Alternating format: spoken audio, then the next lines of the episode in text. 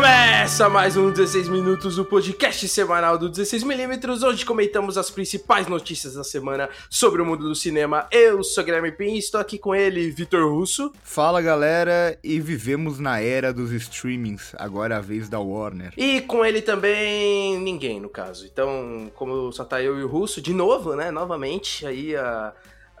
voltando às raízes. Abandonaram a gente, né? É, padrão, né? então, vamos lá para as notícias.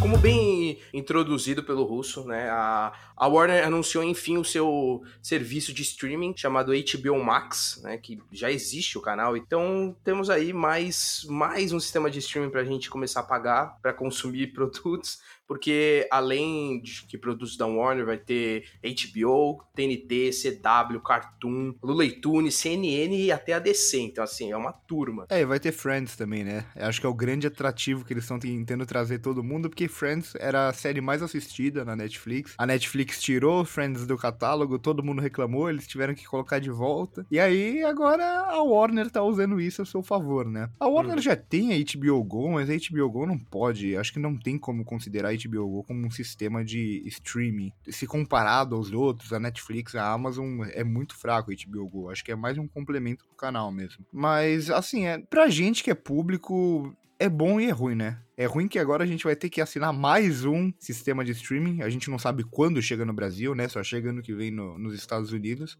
Mas é isso, é, acho que é, é, a era dos streamings, cada vez mais os canais de TV vão perder espaço para plataformas onde a gente pode assistir filmes e séries quando quiser, como quiser, a hora que quiser. É, e foi o que a gente comentou no, no programa passado em relação a como os novos serviços de streaming estão ajudando a aumentar a pirataria, né? Porque como tá surgindo muito serviço, as pessoas não conseguem pagar todos, então escolhe um ou dois e pirateia a série dos outros, né? Então, assim, é bem o que você falou, é um lado bom, mas também um lado bem ruim. Mas se o streaming tem um lado bom e um lado não tão bom, tem uma notícia da Warner também dessa semana que aí é só não é boa. não tem nada de hum. positivo. Que pegou fogo durante as gravações de uma série no estúdio da da Warner no Reino Unido.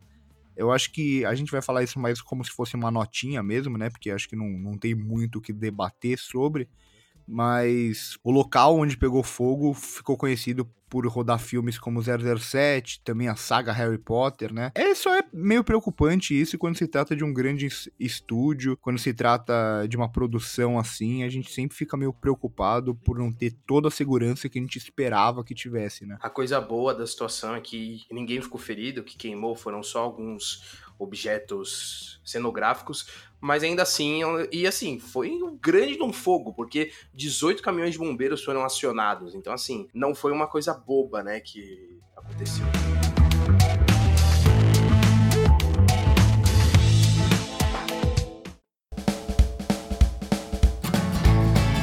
Puxando agora um pouco pro o cinema brasileiro, é que Bacurau venceu mais um prêmio nessa sua jornada de exibições mundo afora, e o dessa vez foi o principal prêmio do Festival de Munique. Então, assim, que Bacurau sendo muito valorizado lá fora, e estamos muito ansiosos quando chegar pro Brasil. E é muito legal, né? Eu gosto muito do Kleber Mendonça, eu já falei disso antes, gosto muito dos filmes dele. Bacurau tá num caminho bom, até pensando em Oscar, porque um filme com chance de ganhar Oscar de melhor filme estrangeiro é justamente aqueles que são premiados em festivais. E aí já mais um prêmio em festival, já ganhou em Cannes e tal. Então, isso é muito bom, ainda mais se tratando de um faroeste nacional, né? Como tá sendo descrito, um faroeste sangrento uhum. nacional.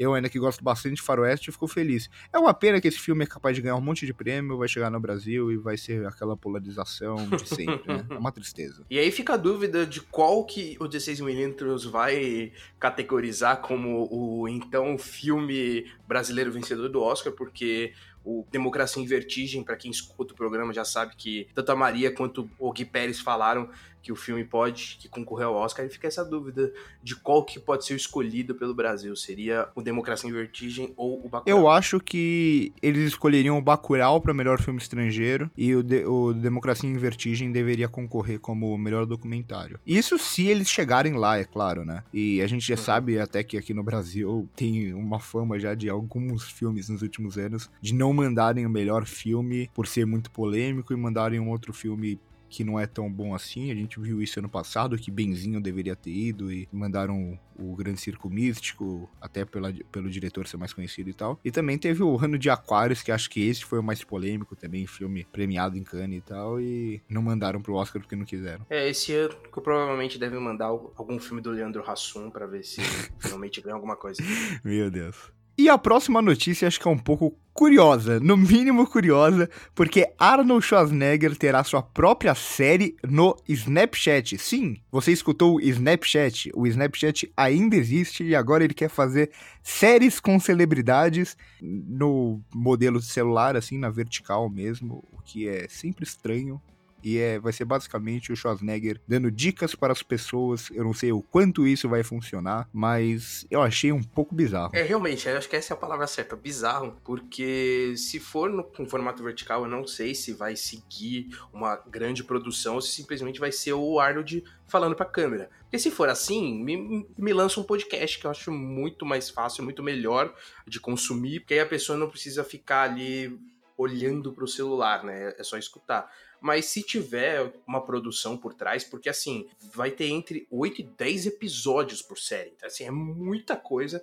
Não sei se realmente vai ter essa produção, se o visual vai ser muito importante pra série. Fica essa dúvida aí, mas é, é o que você falou, é bizarro, mas curioso. Sabe o que é isso, Gui? Desespero. O Snapchat teve chance de ser vendido por uma puta grana, não vendeu, e agora todos as, os outros aplicativos têm algo semelhante e o Snapchat tá morrendo. E, e, e eu acho que o Snapchat é o pior serviço de streaming que a gente pode querer assinar, e olha que é de graça.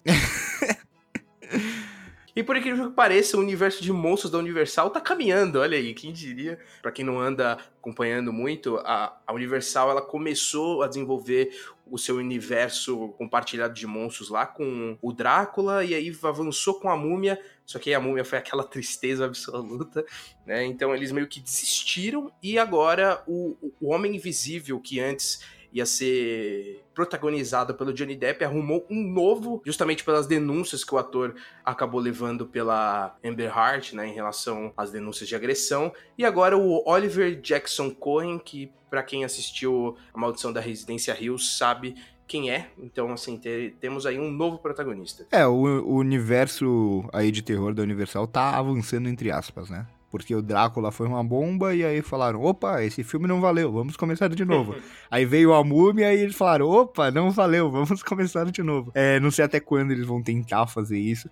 Eu, eu, acho a iniciativa muito legal, que é você pegar, acho que ícones, né, do terror, pegar a múmia, pegar Frankenstein, a noiva do Frankenstein, o Homem Invisível e tal, que fizeram muito sucesso ao longo do tempo no cinema, né, é, com a própria Universal. Acho que Frankenstein e o Drácula são os dois melhores exemplos disso. E aí você tentar resgatar e trazer isso para uma nova geração. Eu acho a ideia muito legal, só que precisa de bons filmes, né? E até agora não vieram bons filmes. A gente continua torcendo para dar certo. Eles tinham contratado o elenco para acho que todos os filmes que eles planejavam fazer Sim. e foi um pior que o outro. Eu não sei se eles vão tentar fazer a Múmia de novo, se eles vão tentar fazer o Drácula de novo. Eu espero que dê certo, né? A gente sempre torce para dar certo, ainda mais porque a gente gosta de terror, mas parece que tá cada vez mais difícil da Universal acertar nesse universo aí. É, eu acho que eles simplesmente abandonaram a ideia de universo compartilhado e vão fazer filmes separados, o que na real eu acho muito mais válido, porque aí você tem uma liberdade maior para trabalhar os personagens. E assim, é, é, o que você falou, eles já tinham já tinham confirmado grande de um elenco. Além do Tom Cruise e do Russell Crowe que já apareceram, também tinha o Javier Bardem confirmado. E o Johnny Depp agora que foi foi substituído.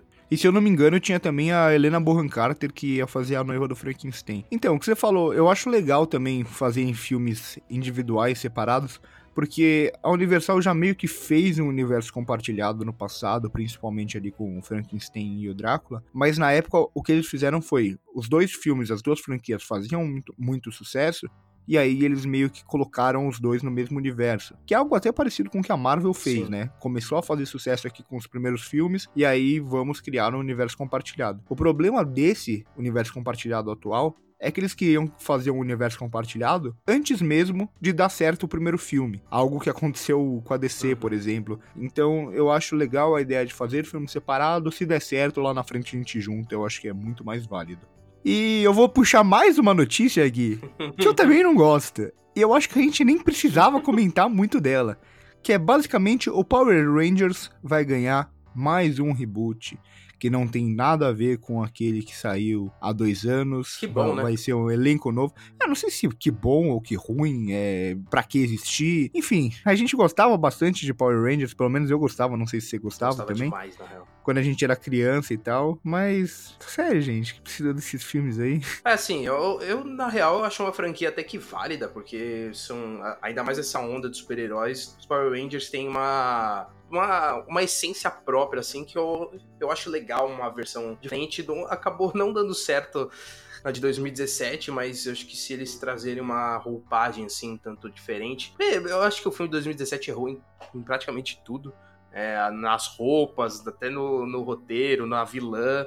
Então, assim, não, não rendeu muita coisa, mas eu acho que tem um potencial para futuros filmes, e assim, eu espero que eles aprendam com os erros. Então, é, é que sei lá, eu acho que o Power Rangers ele, ele tem uma pegada bem trash mesmo, até por eles pegarem imagens feitas, é, acho que no Uhum. Japão, se eu não me engano, né, as cenas de luta e tal, e aí eles só colocavam os atores americanos pra parte que tinha ator. Então, tipo, você veja como a gente gosta porque a gente curtia quando era criança e tal. Mas eu não sei o quanto esse universo pode dar certo, ainda mais se querer se levar muito a sério. E nessa semana a gente viu que não é só os Power Rangers que vão voltar, porque a Sophia Loren anunciou essa, esse fim de aposentadoria, podemos dizer, né? Muito entre aspas, porque ela está há 10 anos sem fazer nenhum filme e agora ela vai voltar e vai ser dirigida pelo próprio filho. Bem curioso, eu não sei por que você fez uma comparação da maravilhosa Sophia Loren com Foi só Power pelo Rangers. retorno.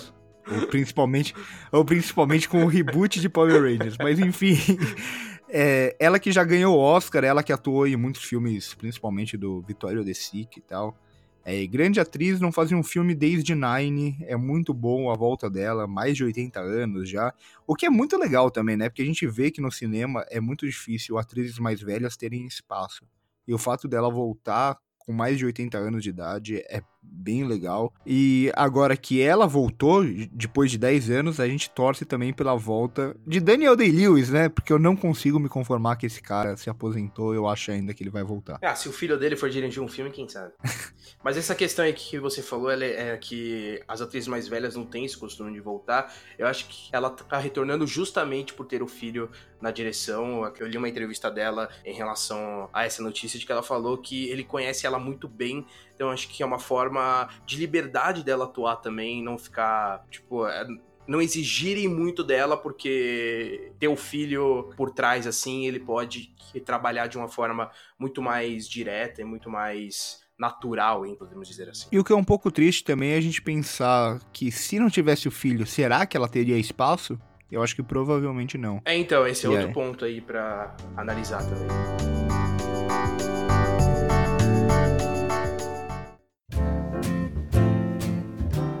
Agora, na nossa sessão de trailer, né, nosso momento final do programa, a gente vai falar daquele que abriu a semana, que no caso foi o trailer de Mulan, que, olha, eu vou ser bem sincero que depois do live action de O Rei Leão, acho que é o filme que eu tô mais ansioso, assim, da Disney. Até porque, né, tirando Malévola, acho que é o único que foi que tem material divulgado, mas justamente por essa questão da cultura oriental que o trailer trouxe bastante. E uma coisa que eu achei vantajoso é que o filme ele não vai ser uma adaptação da animação, mas sim na lenda chinesa que traz a Mulan como a protagonista. É, você roubou o que eu ia falar. Eu ia falar basicamente isso. Porque o que a gente vê em live action da Disney é basicamente a gente vai pegar a animação Uhum. e vamos transformar em live action exatamente igual. No caso, o Dumbo não fez isso e foi um fiasco também, né? A gente não precisa falar disso, né? É que aí também não adianta você transformar e transformar numa merda, né? Aí não, aí não é muito bom também. Exato. Mas eu, eu gosto desse fato de você adaptar a lenda chinesa, até porque é um material fonte. E sabe o que eu queria ver em Mulan? Eu queria ver Mulan numa pegada assim, O Tigre e o Dragão, Herói, esses filmes assim que são bem bem mais fantasiosos mesmo. é, sem tanto essa pegada de, ah, temos que fazer um, um live action mega realista. Não, aproveita esse lado da, da cultura oriental no cinema, que é muito forte, que tem excelentes filmes. Então eu queria ver uma pegada assim um pouco mais despirocada no sentido de ser mais fantasioso mesmo, principalmente nos movimentos de luta e tal. Nesse ponto eu acho mais difícil eles trazerem essa coisa mais fantasiosa, porque eu acho que eles vão trazer bem um tom muito mais sério e mais sombrio. Pelo menos é o que o primeiro, primeiro trailer traz um pouco, assim. Até porque a, gente não vai ter o Mushu, que é o tom cômico da animação, porque na lenda chinesa o Mushu ele, ele não existe, né? Então a animação só adaptou realmente para ser esse tom mais cômico que as animações da Disney precisam. Então eu acho que realmente vai ser esse esse, tom bem mais sombrio e mais sério. Pelo menos é o que eu espero, na real. Eu acho que a história da Mulan, ela não tem muito de cômico assim, porque é realmente um peso atrás do outro. É, eu teve muita gente que reclamou também que ele não vai estar tá no filme e tal, mas gente, sério, a animação tá lá, ele tá lá na animação e tal, então no filme se trouxer algo diferente, fica bom. É, e o pessoal, ele, eles pensam muito. Eu vou até me contradizer o que eu falei em The Witcher aqui no, no outro episódio, mas tudo bem. O pessoal se apega muito ao material que eles conhecem, e no caso de Mulan, nem é o material original. É, seria o, o certo trazer o mais popular e tal. Nesse caso, eu acho que não, porque já tem um filme no formato de animação. É diferente de The Witcher, por exemplo, que quase ninguém conhece o, os contos e tal, e muita gente conhece o jogo, mas não tem um, um, filme sobre, sabe? Eu acho que Mulan, por já ter um filme, é legal trazer uma outra versão da Mulan. E esse lado mais sombrio que você falou que aparece mesmo no trailer, eu também acho legal. Eu acho uma ideia legal. Eu acho que tudo que faça renovar o que a gente conhece da animação tendo um pouco de essência da animação ali, mas trazer algo novo. Acho que é sempre muito válido. E outra, se trouxerem o, o Mushu, vai ser o Kevin Hart. Então, por favor, não tragam o Mushu. e por mais que a gente tenha gostado, a comunidade chinesa não curtiu muito, né? Porque é, eles falaram que existem muitas incongruências em relação à cultura da China, mas o que eu vi mais é em relação tipo, ambientação, porque a Mulan, por ser de uma determinada região, ela não moraria na casa em que no filme ela tá. Assim, a gente pode enxergar com uma certa frescura, mas talvez se fosse um filme feito no Brasil e tivesse essa incongruência que, segundo eles, é muito discrepante, a gente talvez reclamaria. Então, eu acho até que válido. É, eu concordo muito. O brasileiro é muito assim. Ah, mó frescura. Aí vão fazer um filme no Brasil que não tá tudo certinho, reclamam. Para mim não me incomoda até quando acontece no Brasil. Eu entendo que por ser algo, um produto que vai passar mundialmente, uhum. você tem que se aproximar da realidade, mas muitas vezes não é tão possível você chegar 100% ao que é o real da, daquela cultura. E isso daí acho que é um um trabalho muito difícil pro pessoal de direção de arte, né? Uhum. Eu, eu acho que eles não conseguirem, eu não sei se é falta de estudo do lugar ou não, mas eu sei que é sempre muito difícil você refazer o ambiente da época e tal. Então, sei lá, não sei como eles vão responder essas críticas, se vai ficar por isso mesmo. Enfim, é exatamente isso. Eu acho que se fosse no Brasil, o pessoal ia estar resmungando. Exato. Não, eu acredito que vai ficar por isso mesmo, porque a própria animação não é muito bem avaliada lá na China, justamente por essa visão ocidental do Oriente. E com esse filme parece que vai ser, vai ser menos, mas vai ser a mesma coisa. E eu acho que eles não vão, não vão nem ligar. É, acho que. Mas, mas na verdade isso daí é um problema histórico do cinema. Né? Exato. Né? Do cinema americano querendo retratar a China, o Japão, os países orientais e nunca vai ser 100% fiel igual seria se fosse alguém de lá fazendo.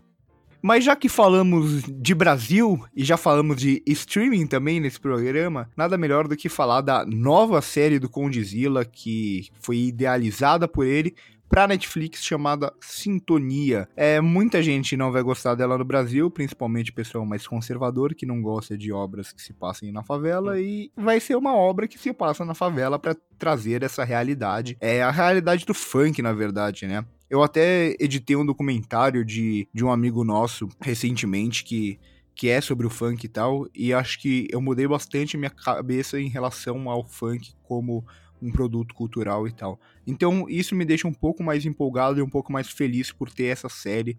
Eu acho que toda forma de você se expressar é válida.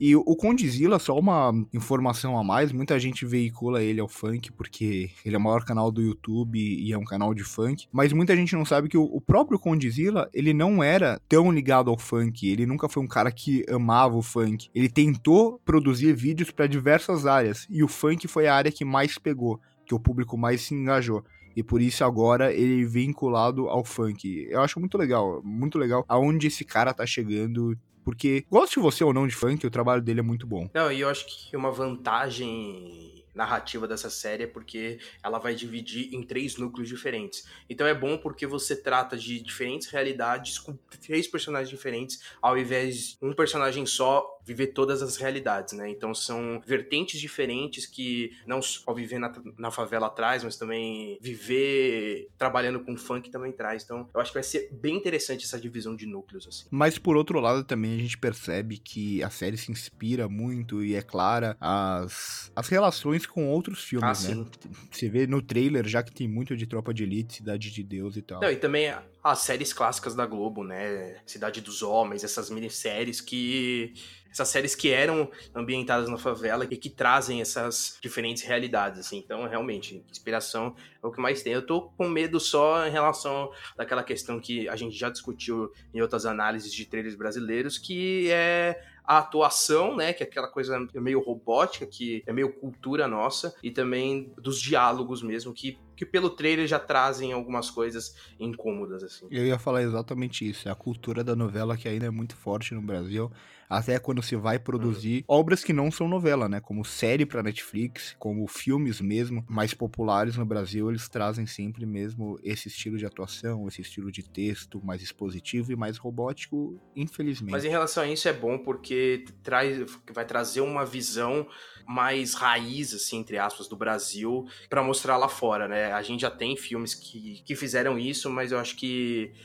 uma série da Netflix, assim, que é mundial, assim, eu acho que vai ser bem interessante ver o que o que o público de fora aqui por incrível que pareça, consome muito funk, apesar de não entenderem a, as letras e tudo mais, é mais pela batida, como eles vão enxergar essa, essa nossa realidade. E eu também não sei o quanto esse estilo de atuação incomoda o pessoal lá fora uhum. também, né? Eu acho que incomoda mais a gente que gosta muito de cinema e tá acostumado a ver isso nas novelas e não curte muito novela, não curte muito esse estilo de atuação. Porque a gente até vê muitas obras que têm esse estilo que dão certo lá fora. Acho que o próprio 3% da Netflix tem muito disso. Acho né? que foi a série da América Latina mais vista lá fora, na época que foi lançado. Então, assim, não é um incômodo pra gente, mas que pelo jeito lá fora eles não, não se incomodam muito, até porque se você assistir as novelas americanas não tem tanta diferença assim. É verdade.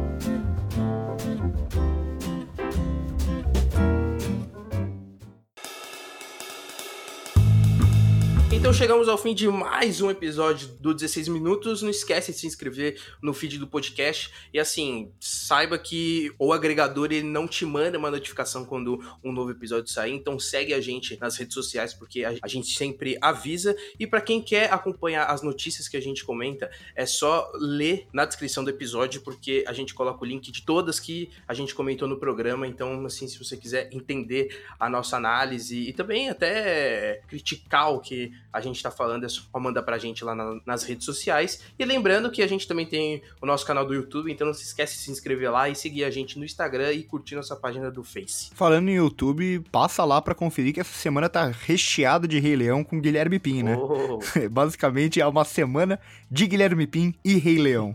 então é isso, gente. Semana que vem estamos de volta com mais um episódio. Valeu! Falou!